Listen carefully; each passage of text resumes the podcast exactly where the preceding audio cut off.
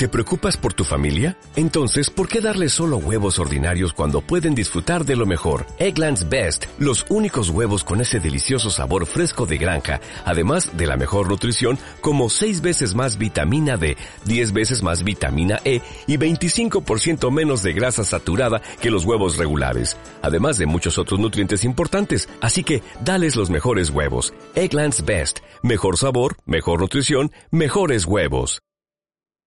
Vamos,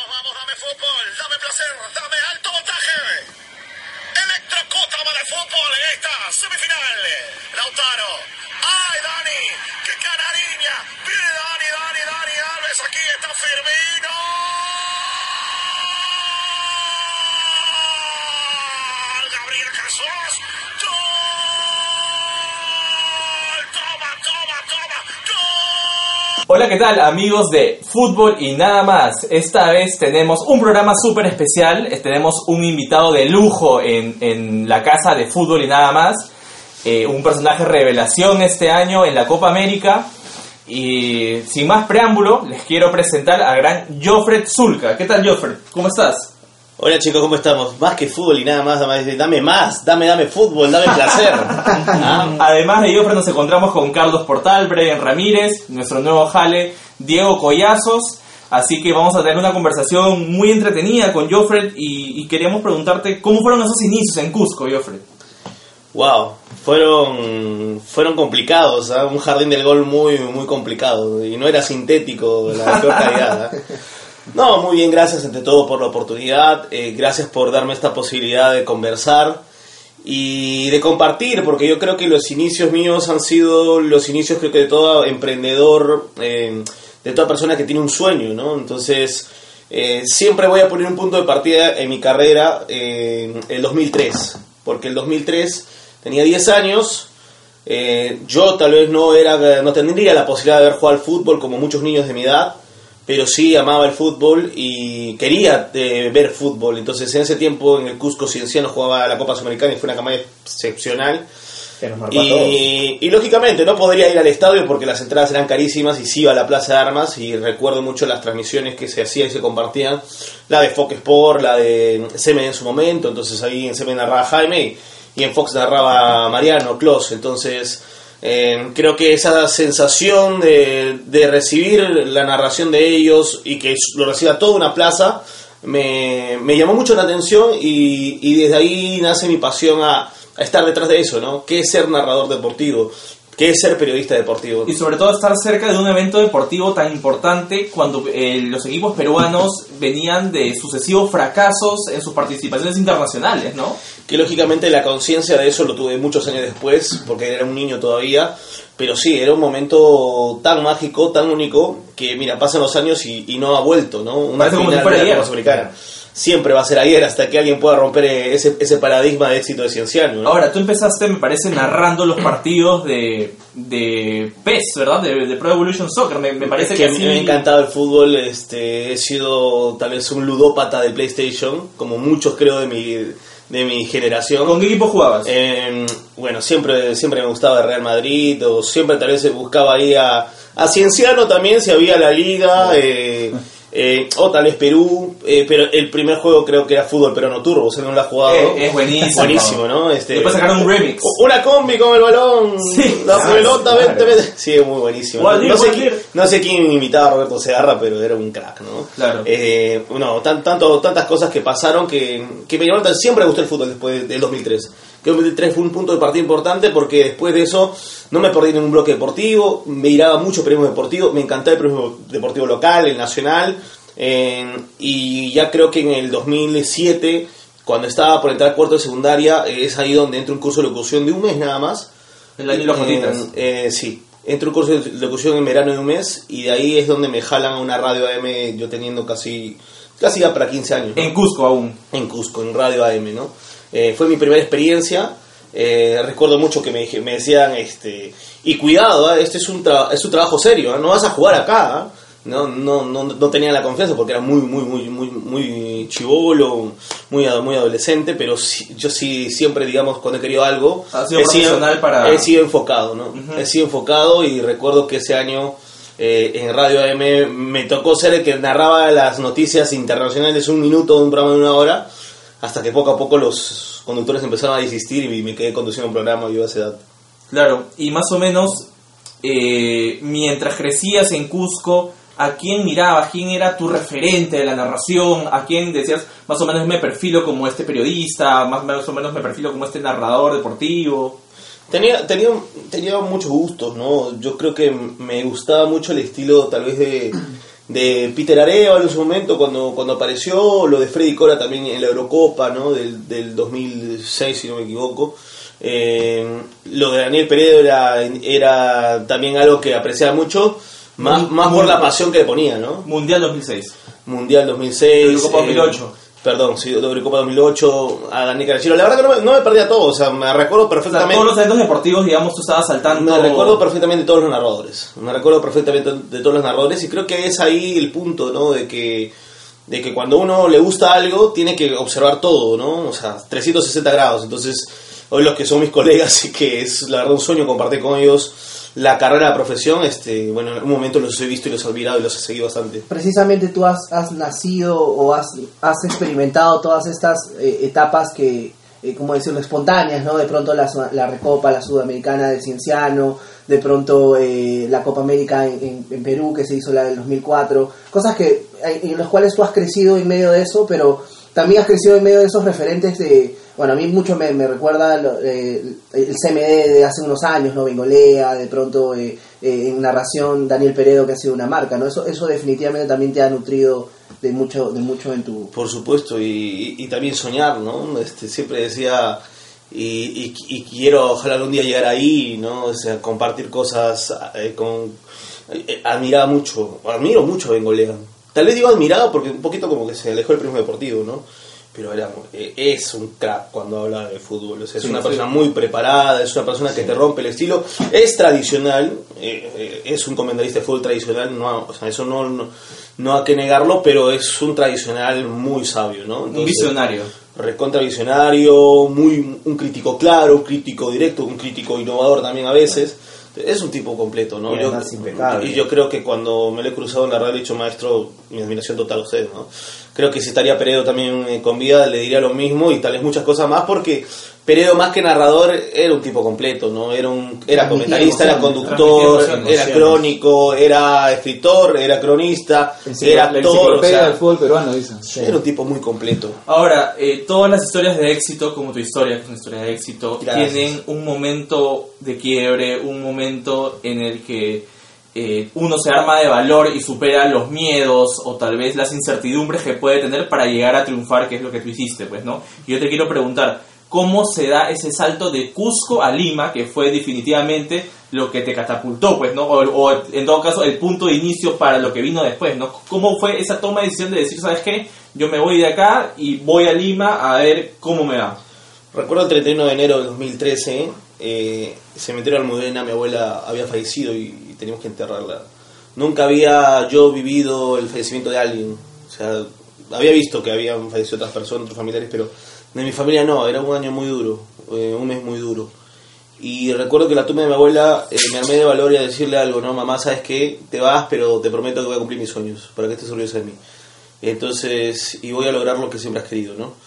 Entonces, al decir eso me comprometió tanto a mí que al año siguiente yo ya había hecho Tomaste la decisión. yo había hecho carrera en Cusco desde el 2010 Muy joven. eh, claro tendría o sea volví a la radio cuando tenía 18 años y había aprendido tantas cosas que ya llegué a un tope porque bueno Cusco es una ciudad pequeña la televisión lógicamente no es no está digamos tecnológicamente al estatus como estamos en la capital. Entonces ya habían algunas limitaciones no y yo la verdad quería seguir creciendo. Entonces te confieso algo.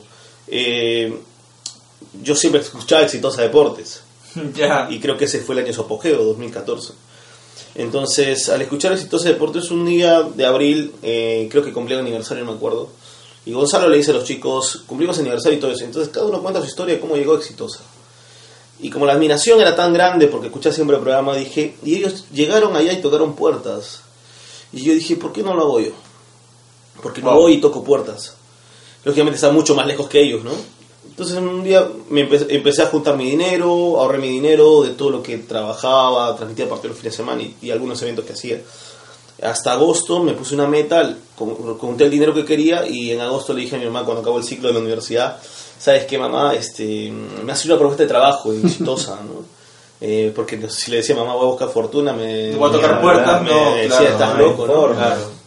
Entonces le dije eso y, mi- y me atreví, me vine, me vine y a todos mis tíos le dije lo mismo. Y recuerdo que llegué un sábado de agosto, un 21 de agosto, recuerdo bien las fechas, del 2014. Y llegué, me fui donde mi tío, estuve ahí y dije, el lunes tengo la entrevista. Y el lunes tenía que ir a tocar la puerta, ¿no? Claro. Y bueno, aquí viene el detalle, y creo que un momento también muy duro también que me, me- me pasó. Estaba tan ilusionado, tan con tanta confianza de que Y expectativas. de que, me, que puede entrar. No venía a ganar plata al principio, venía a buscar la oportunidad de lo que sea, a, a dispuesto a lo que sea. Si tenía que limpiarle la mesa a los chicos distintos, tenía que limpiarle la mesa. Y yo recuerdo que fui, toqué la puerta, y me- primero me dijeron en seguridad, no puedes pasar, ¿quién eres tú? Claro. no? Eh, espera afuera. Eh, entonces tenía que hablar con Gonzalo, entonces eh, le esperé a Gonzalo. Y al toque cuando lo vi a Gonzalo le dije, ¿sabes qué Gonzalo? Soy, soy Ofred, vengo de Cusco, soy deportivo, tengo tanta edad, estoy estudiando todavía y tengo experiencia en esto, esto, aquello y quiero saber si puedo ayudarte en lo que sea. Y Gonzalo me dijo que no, a pesar que me ofrecí gratuitamente, ¿no? Me dijo que no porque ya estaban completos y porque ya no podía meter nadie más al programa. Entonces fu- fue un no que no lo esperaba, porque yo dije, pucha, si vengo con tantas cosas y con tanta decisión, al menos me dirá que sí, ¿no? Pero no, O una prueba, Ahí me di ¿no? cuenta que no iba a ser sencillo. Entonces fue un no que me dolió tanto, que recuerdo que prácticamente fue un no que me partió el corazón. Entonces Gonzalo se metió a la, a, la radio y, yo me quedé afuera, pensando. Recuerdo y dije, no, voy a insistir. Me fui a la cabina interna al lado de, de la vuelta de, de Avenida del Sol, esperé dos horas el programa y volví a estar en la puerta. Y le dije a Gonzalo, Gonzalo, por favor, quisiera que me des una oportunidad. Y me volvió a decir que no, que no era un tema de él, que era un tema de gerencia, que era un tema de que están completos, que no lo tome personal y que mejor busquen otros lugares, ¿no? Otras opciones. Y entonces yo insistí, pero Gonzalo, por favor, me dijo, en todo caso, me dice, llámame unos meses, ¿no? Dos, tres meses, recuerdo que me dijo eso Claro. de alguna forma siendo diplomático. Y, y bueno, me dio su número, que la verdad era un momento donde me había puesto tan nervioso, de tanta, de tanta frustración, creo, que no podía apuntar su número. Estaba muy, o sea, me golpeó el que me digan Claro. Un baldazo de agua fría. Me golpeó que me digan que no y recuerdo que lo eh, hice amargar a Gonzalo. Y ya te imaginarás todos hoy en día, que somos como Gonzalo, cuando se amarga, Explosivo. ¿cómo habrá explotado conmigo, no? Claro. Y recuerdo que explotó y se fue, ¿no? Entonces tengo bien marcado ese día porque desde ese día fue donde me di cuenta que no tenía nada. Y que si yo regresaba, tenía dos opciones, me regresaba porque no tenía plan B Con las manos vacías. o, o qué hacía. Entonces empecé a llamar, llamar a, a- a RPP, a Capital, a Radio Nacional, a... eh, empecé con las FM y nunca me contestaron, como muchos chicos hoy en día quieren to- tener una oportunidad y no la hay, la verdad, porque no la hay, porque somos, son pocos los que trabajan también ahí y, y cada puesto, digamos, es, Es un mercado muy cerrado. es un mercado muy cerrado, ¿no? Eh, pero igual no perdí la fe. Hasta que cuando ya se me estaban acabando las, las opciones y ya iba dos semanas en Lima y no tenía nada, pensé en Alan 10. Pensé en Alan 10 porque lo había visto eh, a él, eh, lógicamente lo había visto haciendo previas a- años pasados, porque a mí una vez me dijeron, hazte previas en el estadio de Garcilaso, y yo siempre, yo siempre he dicho algo, si yo no sé algo, por lo menos busco cómo se hace, ¿no? Entonces, Claro. Alan lo vi y me pareció buenísimo.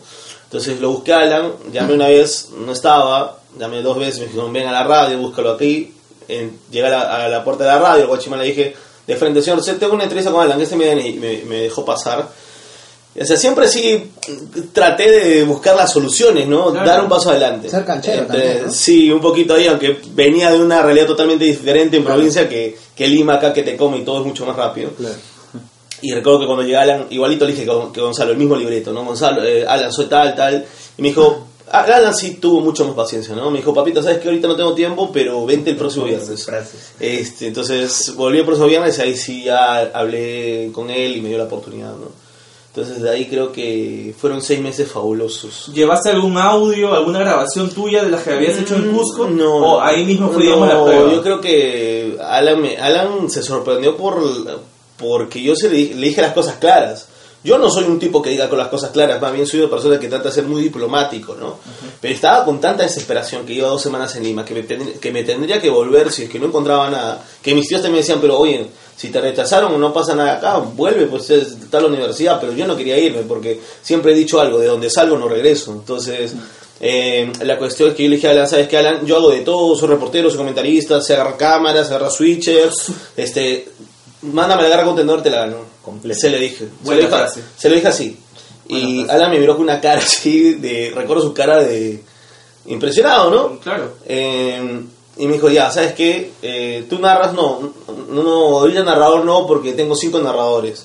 Eh, vas, a, vas a conducir la- las previas de los partidos, conducir las transmisiones. Así, pues te dije, ah, pues no, feliz, ¿no? Entonces empecé, empecé y a Alan le gustó mi trabajo.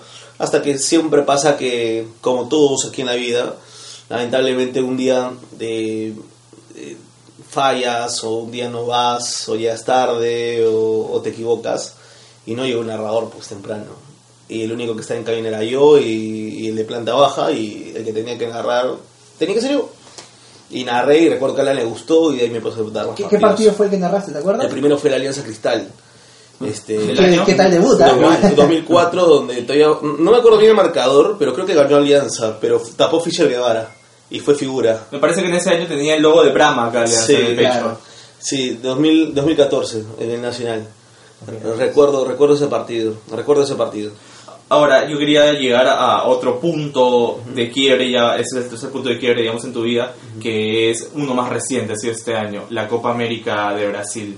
Cuéntanos cómo se da la llegada a América Televisión, cómo se da ese sorpresivo ingreso a la mesa de conducción en el partido ah, eh, eh, Argentina-Colombia, pues, ¿no? Que en verdad ese es el primer partido que al menos yo te escucho eh, eh, narrar y te soy sincero, te confieso algo rapidito, el momento en el que yo te escucho empezar a narrar, yo te busco en, en internet, digo, este comenta, coment- eh, narrador argentino en América TV, porque O colombiano, o yo busqué, yo busqué narrador argentino porque tu estilo me pareció fresco, renovado, algo sacado del libreto y dije, ¿quién es este compadre que lo han traído para que narre aquí? ¿Cuántos millones vale? eh, ¿Cuántos millones vale? Así como, por ejemplo, Maxi Mendaña que está en, en, Sí. en, en- en Gol Perú, ¿no? O sea, yo dije, este pata también de- debe ser un extranjero que lo han traído porque es un crack, o sea, trabajar en la Fox Sport. Y cuando veo, peruano, cusqueño, más peruano que la papa. Cuéntame Más cómo peruano fue... Pero Junio. antes, pero antes de eso, esa no fue tu primera inclusión en la televisión, ¿no? Porque vi que le- leí que estabas en No, RBC, sí. me parece. Eh, no, entré discretamente. Eh, en el 2017,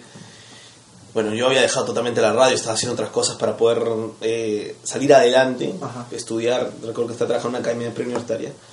Pero también narraba en eventos. eh, y recuerdo que David Chávez, de conocer Mm. un buen narrador de Movistar TV, eh, me, estaba en Latina haciendo las narraciones del Sub-17 de ese año, Ujú. en las madrugadas. Y recuerdo que David, como también estaba vacío, me dice, yo Fred, ¿sabes qué? ¿Puedes venir, este, puedes eh, reemplazarme? Claro, le dije, ¿en Latina? Sí, por supuesto, le dije, voy, voy, voy. Oye, ya, pero es a las 4 de la mañana, me dice. Voy, voy, dale, dale, voy, voy, voy.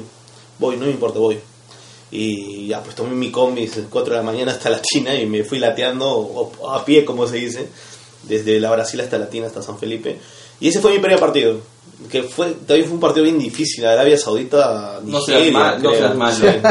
Sí, y era un partido donde no tenía comentarista y lógicamente era para web, o sea, solamente narraba. No había, no malo. había comentarista. Y los de Switcher se dormían en el partido, lógicamente, ¿no? Pero esa fue la primera vez. Y la segunda vez en tele, eh, tal vez no lo recuerda mucho porque fue así fugaz, pero fue para mí también un, un bonito, un bonito momento en mi vida. Fue el año pasado, cuando estaba en el Mundial. Acabó el Mundial y de Fox Sport me contactaron por Messenger. Y me dijeron, este, te hemos escuchado, ¿estás en Perú o estás en Rusia? Me decían, estoy en Perú. ¿Sabes qué? Queremos hablar contigo. Entonces yo fui a Fox eh, por Perú, hablé con, Emocionadísimo. con Julio Peña, que es el, de- el productor de Fox, y me dijo que Peter estaba en Rusia y que no iba a hacer el partido, no podía hacer el partido Caracas-Huancayo, que jugaban en, en Venezuela. Sudamericana. Entonces, eh, ellos habían escuchado unas- unos partidos míos de la radio y me preguntaron qué experiencia tenían en tele. Le dije, la de Latina. La RBC. Eh, eh, RBC no, porque era, eh, era radio RBC y Claro. RBC era programa y yo era producción. Claro. Pero narrando full en la de Latina.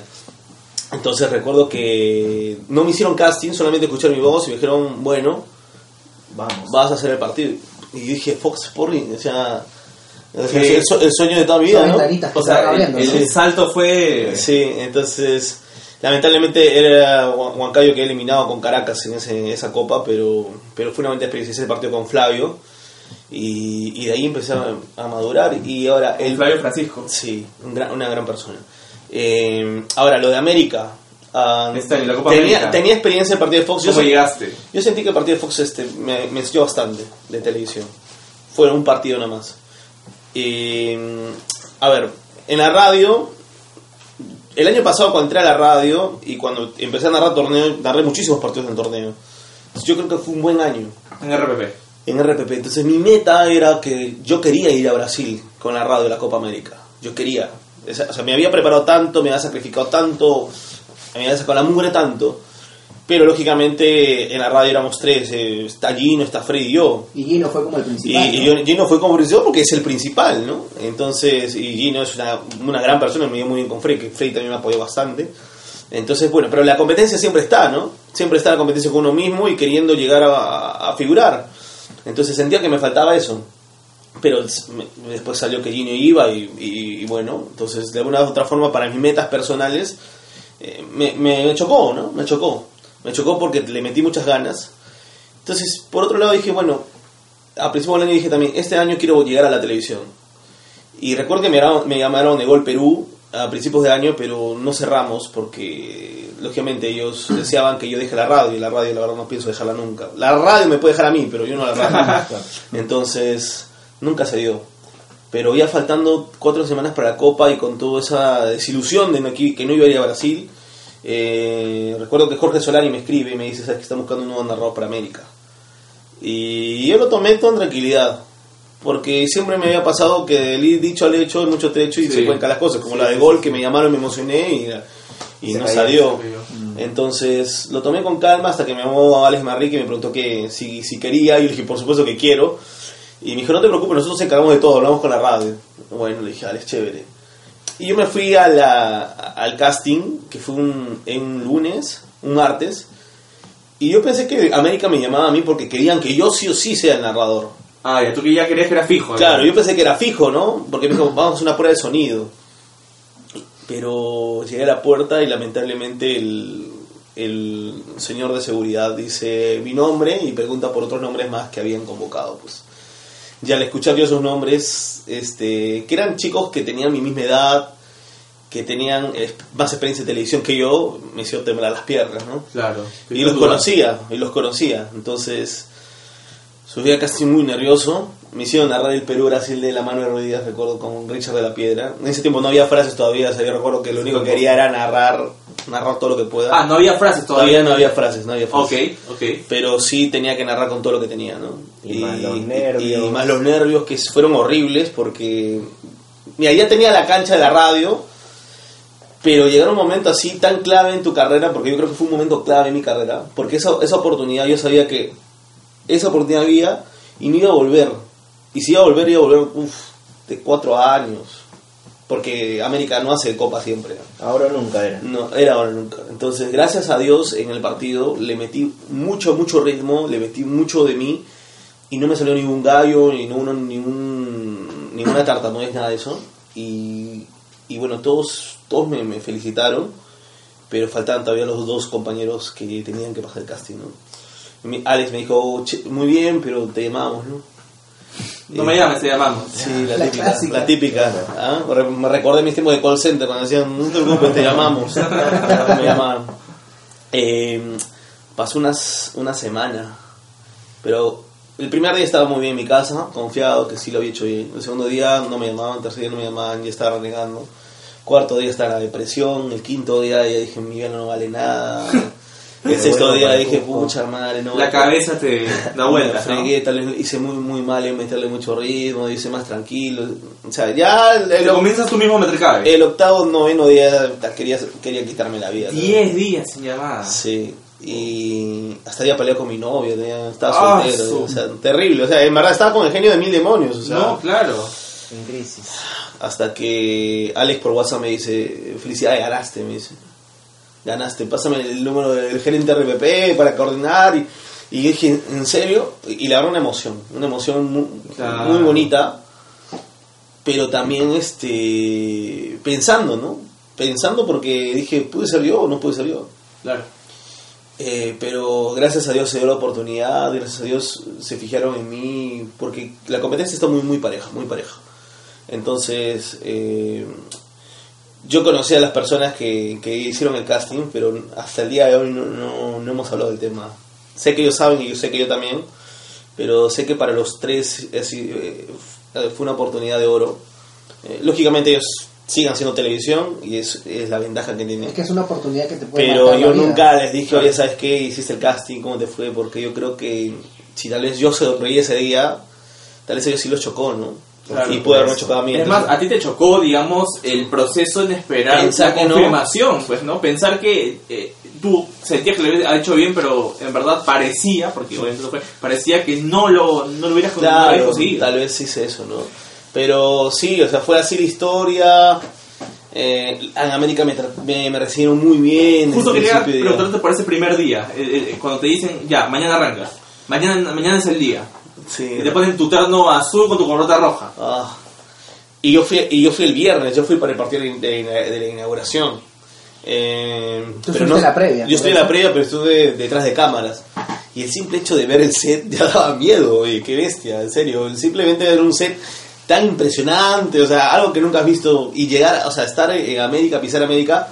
Yo que he estado en, en TVRBC, que canales de Cusco, o sea, humildemente son tienen escenarios con, con, con cosas básicas, pero ya llegar ahí, o sea, ya daba miedo, ¿no? El salto era... Ya, ya daba miedo. Entonces, sí, era un paso más arriba.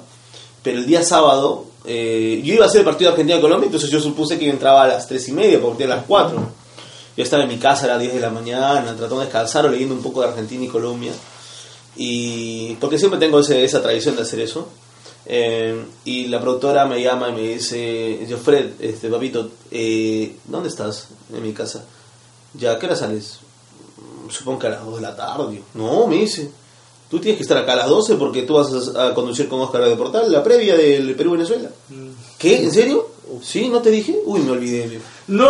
Ah, ¿Cómo te va a hacer me ese puse, día? me puse y, y pasa en televisión, pasa en todos lados. No, yo creo que todas las personas que nos metemos al periodismo deportivo y, y, y tienen el objetivo de llegar a tele o radio, tienen que estar preparados para todo el último minuto. Entonces, Preparado para entrar a la cancha. sí, preparado, preparado para todo. Entonces recuerdo que mm, yo vi una independencia por la estación Naranjales, imagínate.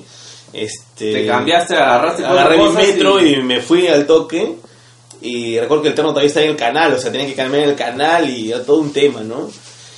Y ¿sabes qué es lo peor? Si bien es cierto era Perú-Venezuela y todos ellos de Perú y Venezuela, yo cuando hago algo, en mi- eh, hago algo me objetivizo en algo nada más, no hago dos cosas a Claro, la vez. lees, Y estudias, yo de Perú y. Venezuela sabía lo básico yo, como cualquier persona De a pie. de a pie, Los 11 de Perú. y más no sabía porque no, no, no era mi partido.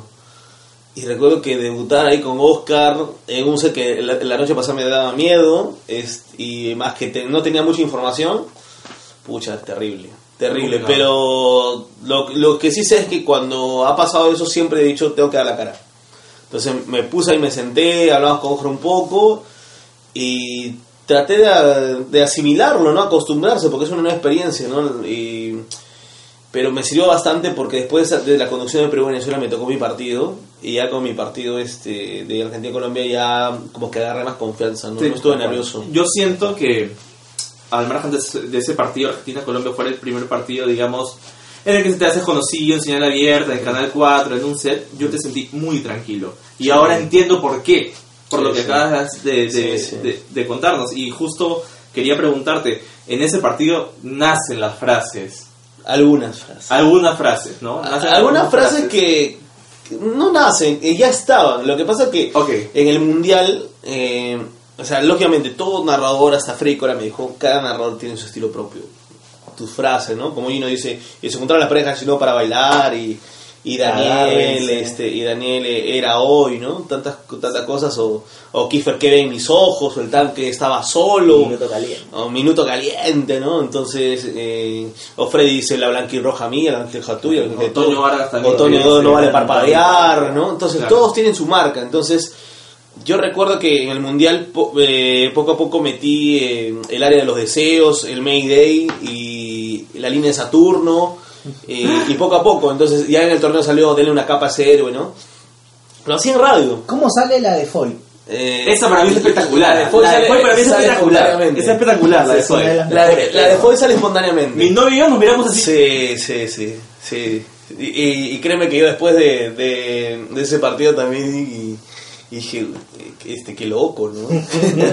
no, pero en serio. Eh, por ejemplo, esas frases que te digo antes de la gente de Colombia ya estaban listas. Solamente que lo dije una, un- un- en tele una vez, dos veces y, y ya este, fue impresionante. Pero las de Foy y las de Se encendieron la antorcha y... Las de Dragon Ball. y, Las de y las de quema de poder y las esferas del dragón y, y tantas cosas que El salieron del gol. tuvieron un proceso ¿ah? Ah, que, no, que no se dieron o sea muchos no se dieron cuenta pero yo recuerdo que por ejemplo el último partido de la fase de grupos eh, ya yo, yo empecé a meterle el café colombiano el aguardiente no entonces cosas así y recuerdo que en eh, Colombia Chile en, en cuarto de final y, y me animo por decir y, y James prepara la genkidama de poder ¿no? Sí. y la manda al área solamente lo dije libre. una vez Fue un tiro libre. una vez. Y en la noche salió un bocón. ¿No? Se hizo viral y después en Twitter decían que les gustaba. Entonces, Claro. si a la gente le gusta, entonces lo voy a seguir haciendo, pues, ¿no? Claro. Entonces, poco a poco voy metiendo cosas, espontáneamente. Y yo iba a narrar hasta cuarto de final y tal vez narraba tercer lugar. Eso, eso es lo que estaba en, en la parrilla de- del canal. Pero a última hora me dicen, ¿sabes qué? Vas a narrar Argentina-Brasil. Y yo estaba muy emocionado. No, o sea, Argentina. El sueño de todo aparte, todas apar- maneras. aparte, en la mañana me dijeron, si Perú le gana a Chile, vas a ir a, a Río de Janeiro. O sea, recontra más emocionado. Claro. Ahora, paréntesis, ese día del, para no irnos hasta la final, quiero hacer un, Sí. un, una- un stop antes.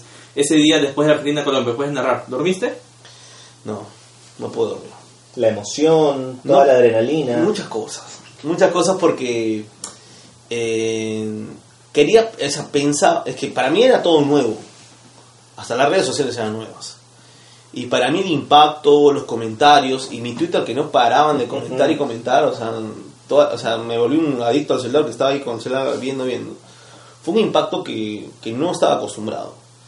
Y, y no pude dormir esa noche, pensando si lo que hice bien, lo que hice estaba bien o mal, porque uno siempre se, se autocritica. O sea, a veces uno dice que está feliz de la vida, no, o sea, yo siempre tengo una autocrítica en mi trabajo. Claro. Estaba pensando, Es que siempre se puede mejorar. No porque lo hagas mal, sino porque lógicamente, lo lógicamente, mejorar. dije, vez me excedí, no me excedí, ¿qué, qué hizo? ¿Está bien o está mal? Entonces no pude dormir. ¿Qué te dijo tu familia después que.? Uy, mi hermano me, mi, hermano me metió una... Me metió, me dio no consejos, mi hermano, ¿no? Me metió una, me dijo, ¿qué has hecho? La gente te odia. No. no, Te No, o sea, en verdad, mi hermano estaba asustado, mi mamá también bájale las frases, o sea... Ah, tu mamá te dijo, Sí, "Bájale las frases". entonces este, le dije, pero mamá, tranquila, le digo, no pasa nada, hay gente que me ama también, es parte de, no, te están insultando. Y él decía, no, mamá, le dije, todo, todo, bien. Y, o sea, yo, tranquilidad, pero hasta que hasta, eso me chocó también, dije, ¿qué, pasó? Le ¿qué pasó? Eh, y bueno, voy al punto, ¿no? Estaba tan emocionado Argentina-Brasil, y tan preocupado también a la vez porque no sabía si me iban a dar permiso en América de ir a, a- a Río de Janeiro si Perú le ganaba a Chile. Entonces, estaba con tantas cosas, pero emocionado. Y cuando iba a la Argentina-Brasil, eh, siempre había disfrutado los partidos, pero este partido era- se prestó también para eso. Era un partido, como yo dije, de alta intensidad, de alto Sí, voltaje, y salió electrocútame de fútbol. Dame más. Se dieron, se dieron fuerte en el partido, muy peleada cada pelota hasta la última, las divididas eran a muerte, Mucha entraban, eh, entonces era un partido tan con tantas cosas que creo que también las frases se dieron por tantas cosas. O sea, el partido se prestó, se prestó para eso y se prestó para lo que yo era, más la emoción que tenía, más y era mira, y esas frases son frases que nunca, nunca he dicho en mi vida. Espontáneas. Espontáneamente, totalmente. Te recuerdo que terminó el primer tiempo y con, yo con Oscar siempre tenía una confianza de hacer las cosas, por eso que yo creo que también tu compañero es el que te ayuda bastante, porque Oscar me da la confianza, se divertía conmigo. Pero ese partido hasta... Yo, yo empiezo a ver el Twitter y, y, y habían cinco personas que me criticaban y cinco personas que me amaban, ¿no? Estaba todo bien parejo. Y yo me reía a veces de las críticas. Cinco por- es un decir, pues, ¿no? porque ya empezaban a poner las frases, ¿no? Spider-Man, Foyt. Y, y recuerdo que yo lo veo a Oscar y Oscar me mira así. No me dice nada, me mira, pero me hace una mirada como que me dice, bájale, bájale dos cambios, ¿no? Algo así me dice, ¿no? Y yo lo entendí así. Eh, y ahora, ¿por qué sale Spider-Man y Foyt? Porque yo siempre decía, denle una capa a ese héroe. Exacto. Y Foyt era el tipo más criticado de Argentina, ¿no? Muchos criticaban su convocatoria incluso. incluso. Entonces, lo había estudiado tanto ese tema que Foyt hace un buen partido contra Brasil. De lateral derecho, muy Sí. bueno. Una buena Copa América. Mucha- muy buena, Muy buena Sí, copa. una muy buena copa. Entonces yo digo, denle una capa cero porque cierra la, cierra la zona. Pero después dije, pero no denle una capa, mejor denle la máscara. Spider-Man, se me sale, ¿no? Spider-Man. Y, pero sí tenía una razón, porque yo soy un fanático de Avengers. Soy un fanático de Avengers. Y este recuerdo que de alguna manera eh, el tema de Foyt eh, me recordó mucho a, a Peter Claro. porque era una persona que, que nadie confiaba, que Tony Stark no confiaba en él, pero termina haciendo cosas importantes. ¿no? Claro. Entonces, de alguna manera, eh, yo creo que esa, esa situación la, la llevé a la cancha y, y- y quedó, ¿no? Quedó, porque, y todavía yo puse, ya dije Spider-Man y mucha gente seguramente dije, Spider-Man está loco, ¿por qué? y yo dije después, claro, porque nadie confiaba en él, pero termina siendo un héroe. Claro, ¿no? termina siendo el más destacado Eh, de toda la defensa argentina, Claro. me parece en la Copa América. Claro, lógicamente que los millennials lo han totalmente y los centennials claro. este, que, que se quedaron en, en los dibujos Cartoon Network de los 80. Y- Supongo que no, ¿no? Pero y- sí, después se lo expliqué. Y aparte también, obviamente eres contratada con eh, un fan muy, muy acérrimo de Dragon Ball. No, soy un fanático de Dragon Ball, no me pierdo Dragon Ball Super para nada. Este, Además, más bien, o sea, me si ven mi celular, Sí. o sea, ya con eso te digo todo, ¿no? De Dragon Ball Blue. Eh, esperemos que alguien se transforme en la próxima copa. Yo, tú te podrías transformar en la próxima Copa. Una, una pregunta, ¿y, y cómo se da el, el paso? a- o sea, tú mencionas de que en América luego te dice que vas a, a, a- a Río, pero terminas narrando con RPP. ¿Cómo se da Ah, eso? Fue un mes en verdad de, de locos, yo pensé que era un sueño. O sea, eh, eh, o sea, eh, es- ha sido una realidad, pero. Fue un sueño. Pienso Fue un que fue un sueño de que. Perú llegue a la final. Fue un, todos fue un sueño porque. Y, y te dije que al principio me sentía muy triste porque no pudiera ir a Brasil. Correcto, claro. y terminó siendo mucho mejor que eso, ¿no? Eh, lamentablemente a Gino, eh, que merecía más la final que yo, porque Gino estaba desde el principio con Perú en la radio, hizo un gran trabajo, lamentablemente tuvo que regresar por un tema de, de la televisión, como él explicó. Y a mí me dijeron, antes del partido de Brasil-Argentina, ¿qué posibilidades hay que Perú le gane a Chile? Me, preguntaron en la radio. Yo dije, muchas posibilidades. Si le gana Uruguay, si le gana Uruguay, muchas posibilidades. Me dijeron, bueno, hay un detalle con Gino y me dijeron, si, si Perú le gana a Chile, tú vas a ir a, a Río de Janeiro. Y me ¿qué, qué? Yo, en serio, sí, tú me dije. Eh, ya, pero nunca viajé, al- nunca viajé al extranjero, o sea, con la justa tengo DNI. le digo. Eh, no sé qué voy a hacer, visa, pasaporte, no, tienes que hacer tu pasaporte ahora. Saqué el pasaporte a tiempo luz, tenía que pedir permiso a médica, gracias a Dios ahí Jorge Gripa y, y toda la producción me ayudó bastante, me dijeron, primero me dijeron, vamos a ver qué pasa en el Perú-Chile. Me metió tres goles. Tres goles metió. No, yo, Qué partido. Tres goles más un penal que tapó, cuatro con el penal de Galese, ¿no? yo terminé llorando de la emoción de ese partido. no, yo también. Yo también di doble porque me iba a Brasil. Eh, entonces, eh, yo dije, pucha, ahora sí paso la línea de Saturno, de todas maneras. Pero, y bajé y le dije al gerente, ganamos. Y me dijeron, ¿y ahora? ¿Qué? Me dice. No, pues, este, andas tus maletas, no, ve, diviértete, me dice, y, y allá, en- allá se juntan con Oscar y esa dupla va para la Argentina-Chile. No te creo. Entonces, o sea, todo salió tan bien. Entonces, y yo sabía que Oscar se iba a Brasil desde la fase de grupos, yo sabía.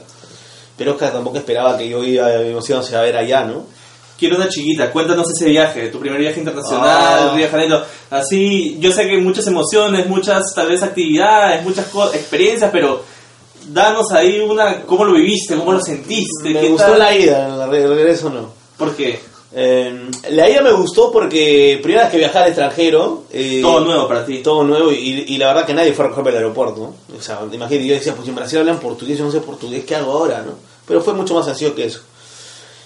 Eh, un vuelo, me compré un vuelo de escala. eh, Lima, Panamá, Panamá, Río de Janeiro. O sea, Ah, o sea, claro. te fuiste hacia el norte para volver a... Qué Sí, locura. eh, salí a las 4 de la tarde y llegué a Panamá a las 8 de la noche. Y de Panamá salí a las 9 de la noche y llegué a, a Río de Janeiro a las 6 de la mañana. Pero en el vuelo, el vuelo estuvo muy bueno porque gracias a Dios era un avión que tenía películas. Y Claro, estaba viendo, estaba viendo fuera Avengers. Eh, no, me dormí casi todo el viaje. porque no podía dormir. En las últimas los días anteriores no había podido dormir porque La lo que había pasado. Y llego a Panamá y en Panamá yo estoy saliendo del hangar del, del avión y veo unas, unas personas, o sea, unos, unos hombres que te preguntaban dónde ibas y yo pensé que eran taxistas. Pues decían, ¿dónde va? ¿Dónde va? ¿Dónde va? ¿no? Entonces yo me pasé de frente y me llamaron la atención. Y no yo soy taxistas, no yo soy policías. Y el chiste fue que normalmente los policías tienen su placa, pero ellos tenían un photocheck. Y, y casi me detienen en Panamá. Me preguntaban a dónde iba y casi me revisan todo. Pero gracias a Dios me perdonaron la vida, pues, ¿no? Si no, imagínate. No llevas tu conexión. Pero yo pensé que eran, yo pensé que eran taxistas porque tenía una pinta de taxista. este, habaneros, ¿no? Taxistas habaneros, una pinta de. Pero no, pasó eso. Y ya, pues entré a Panamá y dije, voy a ir al baño, ¿no? Entonces, entonces, todo lo- entro al baño y todos los lugares estaban llenos. Y entro a un baño que está este, abierto. ¿no? No, grandazo. Yo estaba en un terminal y me pareció súper pequeño, ¿ah? Entro a un baño y había un argentino con haciendo sus cosas con el celular ahí con el baño abierto. dije, ¿qué pasa aquí en este país? Dije, no, por Dios, no, no hay pudor aquí. Y llego pues a, a mi puerta al fondo, ¿no? una puerta gigante. Y, y al llegar a mi puerta no tenía wifi, no tenía nada, entonces... eh, y, ahí, y ahí es donde entiendo lo bonito que es seguir a Perú, seguir a nuestra selección, tal vez no solo en fútbol, tal vez en muchos deportes. Porque cuando vas al extranjero siempre hay un peruano. O sea, Siempre hay un No, peruano. sí. Gracias al gobierno de. Eh, siempre hay un peruano y el peruano no, no te mira mal, no te mira, más bien te abraza y te dice, hermano, mano". estamos acá, acá vamos, estamos por un objetivo y vamos Perú.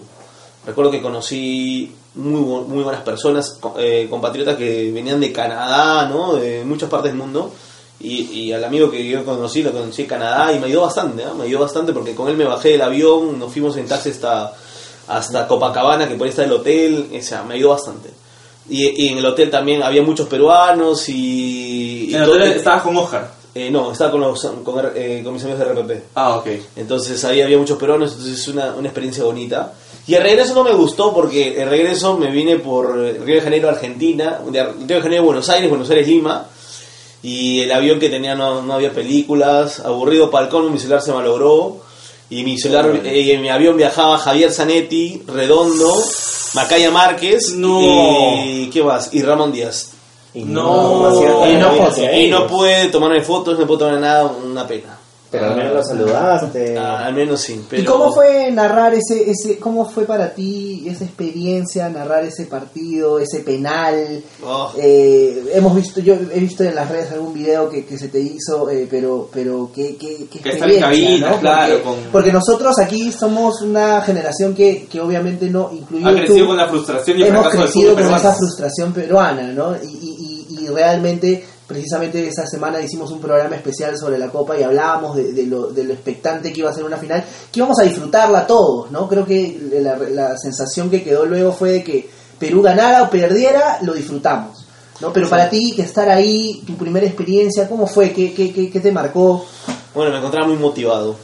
Muy motivado. Creo que había llegado, eh, creo que eh, eh, para esa final había llegado, creo, el pico más alto de, de mi carrera hasta ahora. Y creo que había, y tenía todas mis capacidades a, a mil. Eh, por el ritmo de, de todo lo que había pasado. Estaba muy agripado, estaba mal de la garganta, No pero creo. igual, o sea, creo que me sentía con tal la motivación de, de hacer las cosas bien.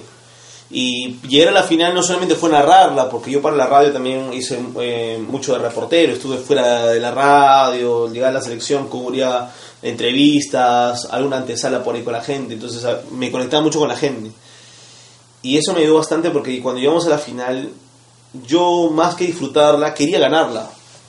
Yo, yo, yo, yo sentía eso, que, que vamos a ganarla. Si- hasta el último minuto, mucha gente me dirá, pucha, este, eres surrealista, ¿no? Pero es así como yo vi las cosas. Y cuando juegue Perú siempre pienso lo mismo, que vamos a ganar.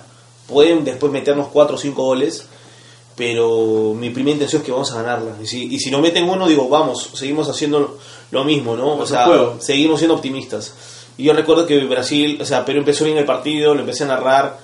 Eh, la voz como que quería abandonarme, ¿ah? porque estaba con la gripe, pero igual le metí actitud, traté de dosificar las cosas, más la emoción, eh, un estadio totalmente lleno, 80.000 personas, Eh, está a tu lado los de eh, Pa- eh, Pablo Giral, al otro lado está el Pollo Guiñolo, estás en una zona de prensa donde estás con Puro las estrellas de que tú habías sembrado toda tu vida, pero más que eso yo sentía el hecho de que o sea, estaba narrando Perú y, y quería que gane, más que pensar que sería el único narrador en radio de todo un país que está haciéndolo, ¿no? Y ha sido uno de los pocos que, que has de pronto siempre motivado y siempre con, positivo en ese aspecto. Recuerdo después del partido de Perú-Brasil que nos meten los cinco goles.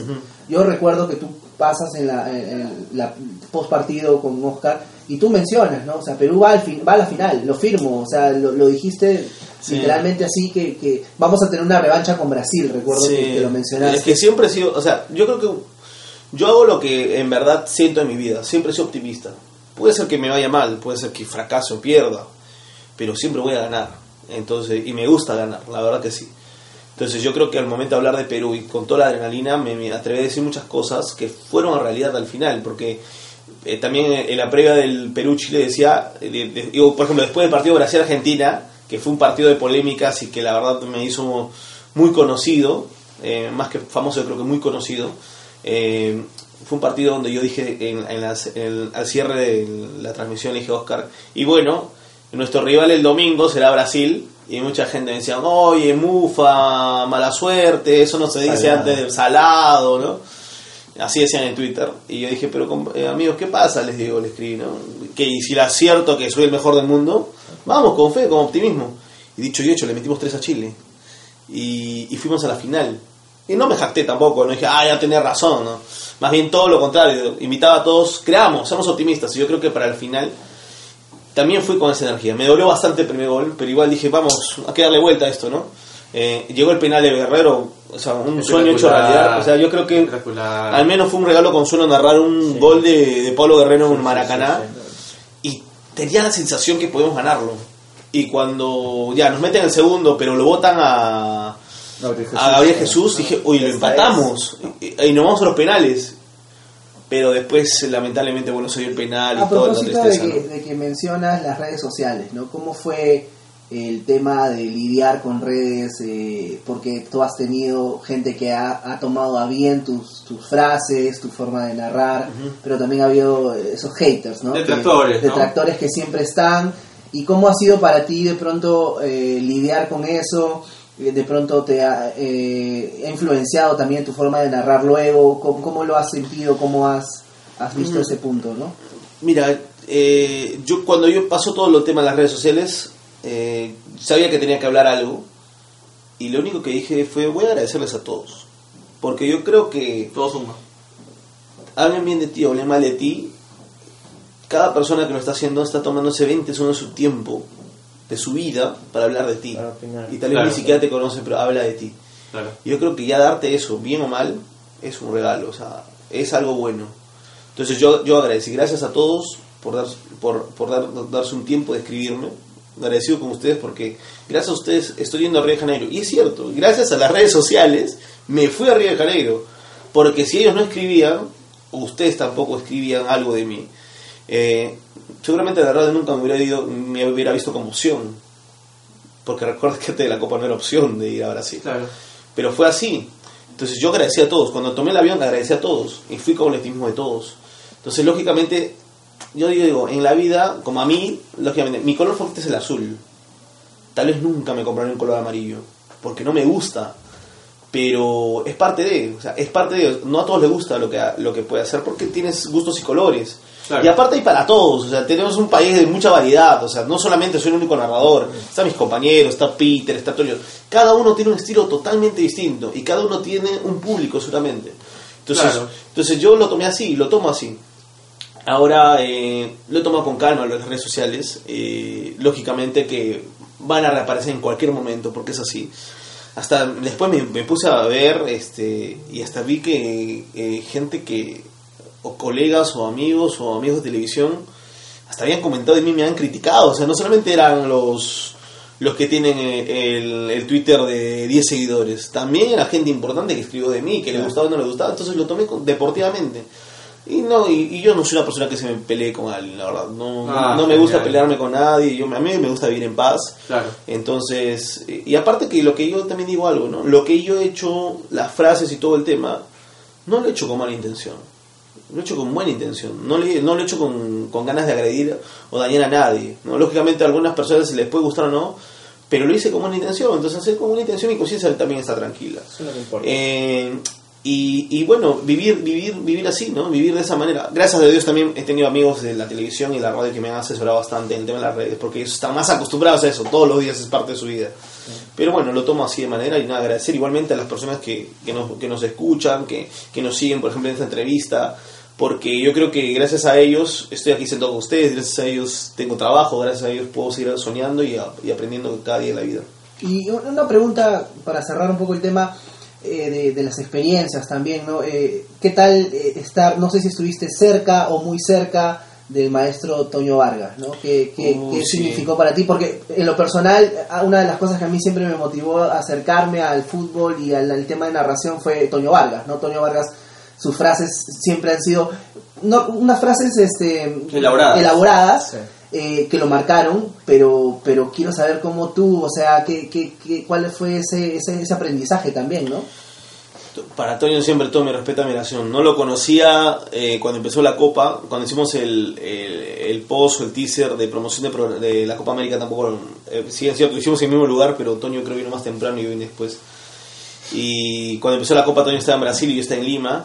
Y, y bueno, yo toda mi admiración para Toño eh, y, y conocerlo fue un sueño también hecho realidad, porque recuerdo que cuando hice el partido de Brasil-Chile del, del, cuar- del tercer lugar, y yo le dije a Alex, Alex, quiero conocer a Toño. Me dice, ya, ya, vamos, vamos. Fui a- a- al hotel, fui a su, a su habitación y ahí nos saludamos y Toño es una, una bellísima Un tipazo. persona, un tipazo, una persona que, que tiene buenas intenciones, que no le hace daño a nadie, me felicitó por lo que, lo que me estaba pasando y le dije, maestro, toda mi admiración, mi admiración para usted, también recíproco, quería conocerlo, quería hablar con usted y, y, y Toño lo primero que me dijo, ¿cómo estás con la voz? estás cuidándote, toma mucho agua, o sea, ya, mira, Toño desde que te ve ya te da tips, o sea, ya te dice mucho, ¿no? O sea, no, no es una persona cerrada. No sale celoso con lo que tiene. Le gusta compartir, entonces Qué bueno, qué bueno. eh, nos tomamos una foto, Eric también está, Eric era compañero de cuarto con Toño, Eric también me, me saludó, Eric estaba tomando fotos cada rato, no sé si algún día va a vender esas fotos. Este, pero pero sí, o sea, fue una bonita una bonita experiencia con Toño, nos vimos también en la misma en, en el mismo Maracaná y bueno, con toda la tristeza que estábamos viviendo también por el resultado de ese momento, pero pero sí, o sea, de Toño me, me llevo eso, ¿no? Eh, de haberlo conocido, de saber que es una buena persona, de que sé que lo voy a volver a ver en la próxima Copa, de que podría conocerlo mucho más. Y yo creo que de, de todo, o sea, no conozco un narrador, colega amigo de los que estén vigentes o los que han estado, que yo diga y pueda hablar mal y diga, él es, él es malo. Todos, todos, todos han compartido, les gusta compartir. Y yo creo que eso es lo más bonito, ¿no? Encontrar referentes tuyos que los conoces y, te, y comparten, porque eso te ayuda a ti que los que vienen detrás de ti también les compartas, ¿no? Claro. Entonces yo creo que es así, es en la vida hay que compartir, no, no, hay, no, no hay que guardar las cosas como tesoro, porque no, no es necesario. Ahora, para ir cerrando ya un poco la entrevista, te agradecemos por tu tiempo. ¿Cuáles son los proyectos que tiene Joffred Zulka de aquí a corto plazo, mediano plazo, en, en lo laboral, pues, ¿no? O sea, ¿a, a dónde te proyectas? ¿Qué es lo que te gustaría hacer? Bueno, me- lo- ahorita sigo en la radio, sigo en RPP, en América también, pero en América los que estamos esperando algunos proyectos televisivos que seguramente se van a concretar en las próximas semanas. Eh, la próxima Copa América para mí es un reto mucho mayor. Quiero tratar de, de mejorar muchas cosas, porque esta fue mi primera experiencia en televisión prácticamente. Y muy buena, dicho sea de paso. Y, y gracias a Dios salieron las cosas muy bien, un buen balance, pero hay mucho más allá de eso. Quiero seguir madurando, quiero seguir estudiando, quiero romper mis propios límites, llegar a hacer una buena copa, el próximo año tal vez eh, mm, tener más posibilidades de, de selección, tal vez en la radio voy a tener selección, eso estoy ya seguro. Llegar a la final. Pero, pero claro, hay una revancha pendiente. Ojalá que la Copa América del próximo año podamos ir a una final, volver, bueno, esta vez a Colombia, pero, pero consolidarme. O sea, como narrador de fútbol quiero consolidarme y también empezar un poco a poco como comentarista, ¿no? Eh, no en partidos, pero sí tal vez en, en programas. A veces hago Capital Deportes los sábados con Juan Luis Morales. Entonces, como que ahí también quiero aprender porque toda esa experiencia. No, suma. no es un tema de de que de la noche a ma- mañana sales, hablas y ya eres un genio, ¿no? O sea, toda esa experiencia, para mí narrar fútbol, haber eh, llegado a donde llegué, o sea, fue un proceso de ocho años. Hemos sido testigos de eso aquí. Eh, fallando, no fallando, imitando, no imitando, o sea, con tantos detalles que tal vez uno no, no conoce, pero es cierto. Entonces yo creo que también quiero ser eh, eh, comentarista deportivo, considerarme en ese sentido, entonces también me preparo, pero yo creo que todos los oportunidades llegan poco a poco, ¿no? Y nada, eso es para el próximo año, pero eh, de acá a cuatro años quiero estar en Qatar.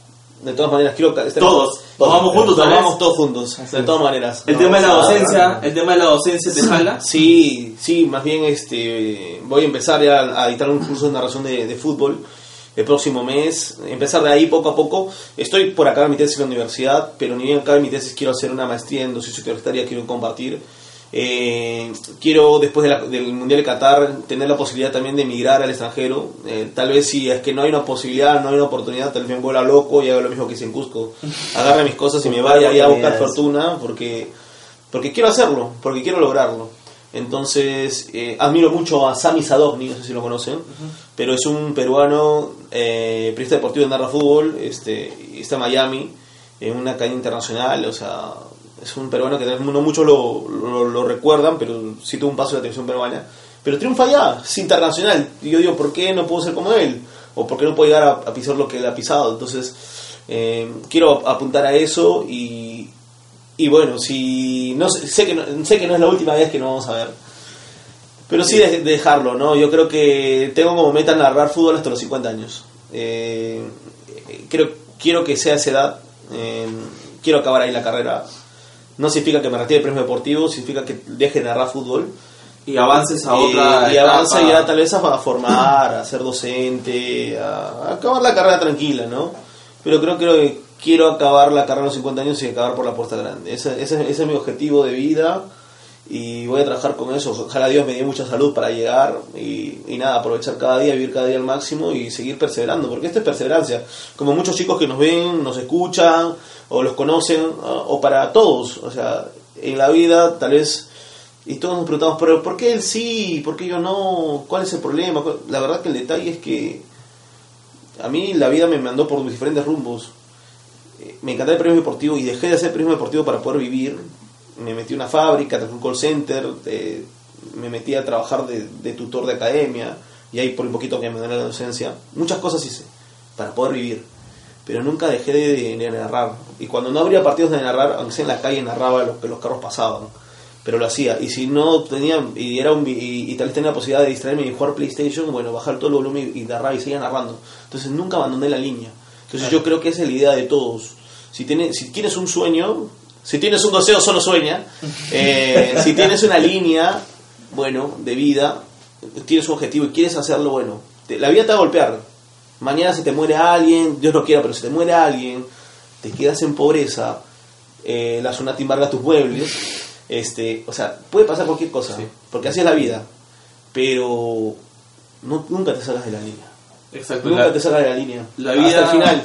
La vida es para quienes van por ella y tú en esta entrevista en la cual todos te agradecemos nos has enseñado y nos has hecho recordar que es eso, que uno tiene que ir por la vida, que la vida no va a ir por ti. O sea, sentado en tu mueble viendo televisión no vas a lograr ningún objetivo que te plantees, ¿no? No. Y algo que te quería comentar ya para cerrar esta entrevista y nuevamente te damos las gracias por estar aquí con nosotros de parte de todo el equipo de fútbol y nada más Ustedes, por favor. es eh, lo que te dije fuera, fuera de micrófonos y lo quiero recalcar en este momento que lo que más valoramos de ti es el valor.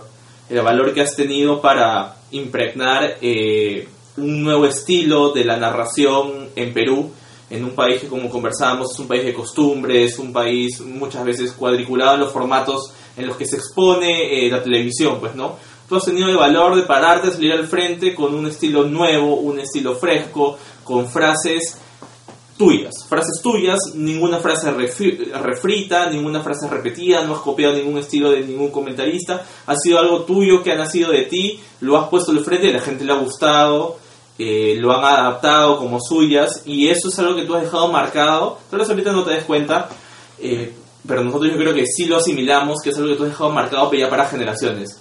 O sea, lo que tú has hecho en esa Copa América no es el año 2019 Brasil, no. Esto va a trascender. Esto es un punto de partida y va a trascender así pasen los años, pasen los narradores, esto va a trascender y va a quedar. Y el valor que tú has tenido en hacer eso, en señal abierta, en Canal 4, en tu primera transmisión, digamos, digamos, grande, ¿no? Es algo de verdad que, que, admiramos mucho aquí. Ese valor que has tenido para, para salir adelante, no solo en esta grabación, en tu vida, en tocar puertas, en todo lo que has hecho, es algo que de verdad, más la humildad que, que tienes, ¿no? Es algo que de verdad admiramos mucho, lo aplaudimos y esperamos poder imitar. Así que nada, Jofred, muchas, muchas gracias por tu tiempo, por el espacio, por darte el trabajo de venir a, hasta nuestra oficina para poder grabar y de verdad esperamos tenerte. Las puertas de Fútbol Nada más están abiertas para ti en cualquier momento, las 24 horas, los 24-7, así que esperamos tenerte pronto nuevamente por acá. No, gracias a ustedes, amigos. Bueno, so- somos, somos una bonita familia. Gracias a ustedes por esa buena energía. Y, y siempre voy a compartir. No, no soy una persona cerrada. Eh, yo creo que también lo que das, te dan, ¿no? Tal vez no la misma persona que le das, pero la vida te lo da. Entonces, yo quiero seguir avanzando. eh, y, y qué bueno que lo disfruten ustedes. Yo creo que lo que uno hace de corazón es para la gente que lo disfrute. Sí, tal vez no me doy cuenta de todo lo que ha pasado y no quiero darme cuenta tampoco porque siento que faltan muchas cosas. El, el tiempo mismo te va a dar, Sí, vas a ir asimilando sí, tiempo. faltan muchas cosas todavía y quiero seguir viviendo las cosas como si fuera la primera vez. Así que nada, No sé si mis compañeros quieran agregar algo más. Ah, no sé si no sé lo que tributamos de fútbol antes de... ¿no? Claro, genqui- claro, sí. Vamos a hacer una genquida de poder, la manos arriba. Muchas gracias, No, gracias chicos. Bueno amigos, este fue nuestro programa especial con el gran Jofred Zulka, la garganta del gol. Nos vemos en el siguiente episodio de Fútbol y nada más.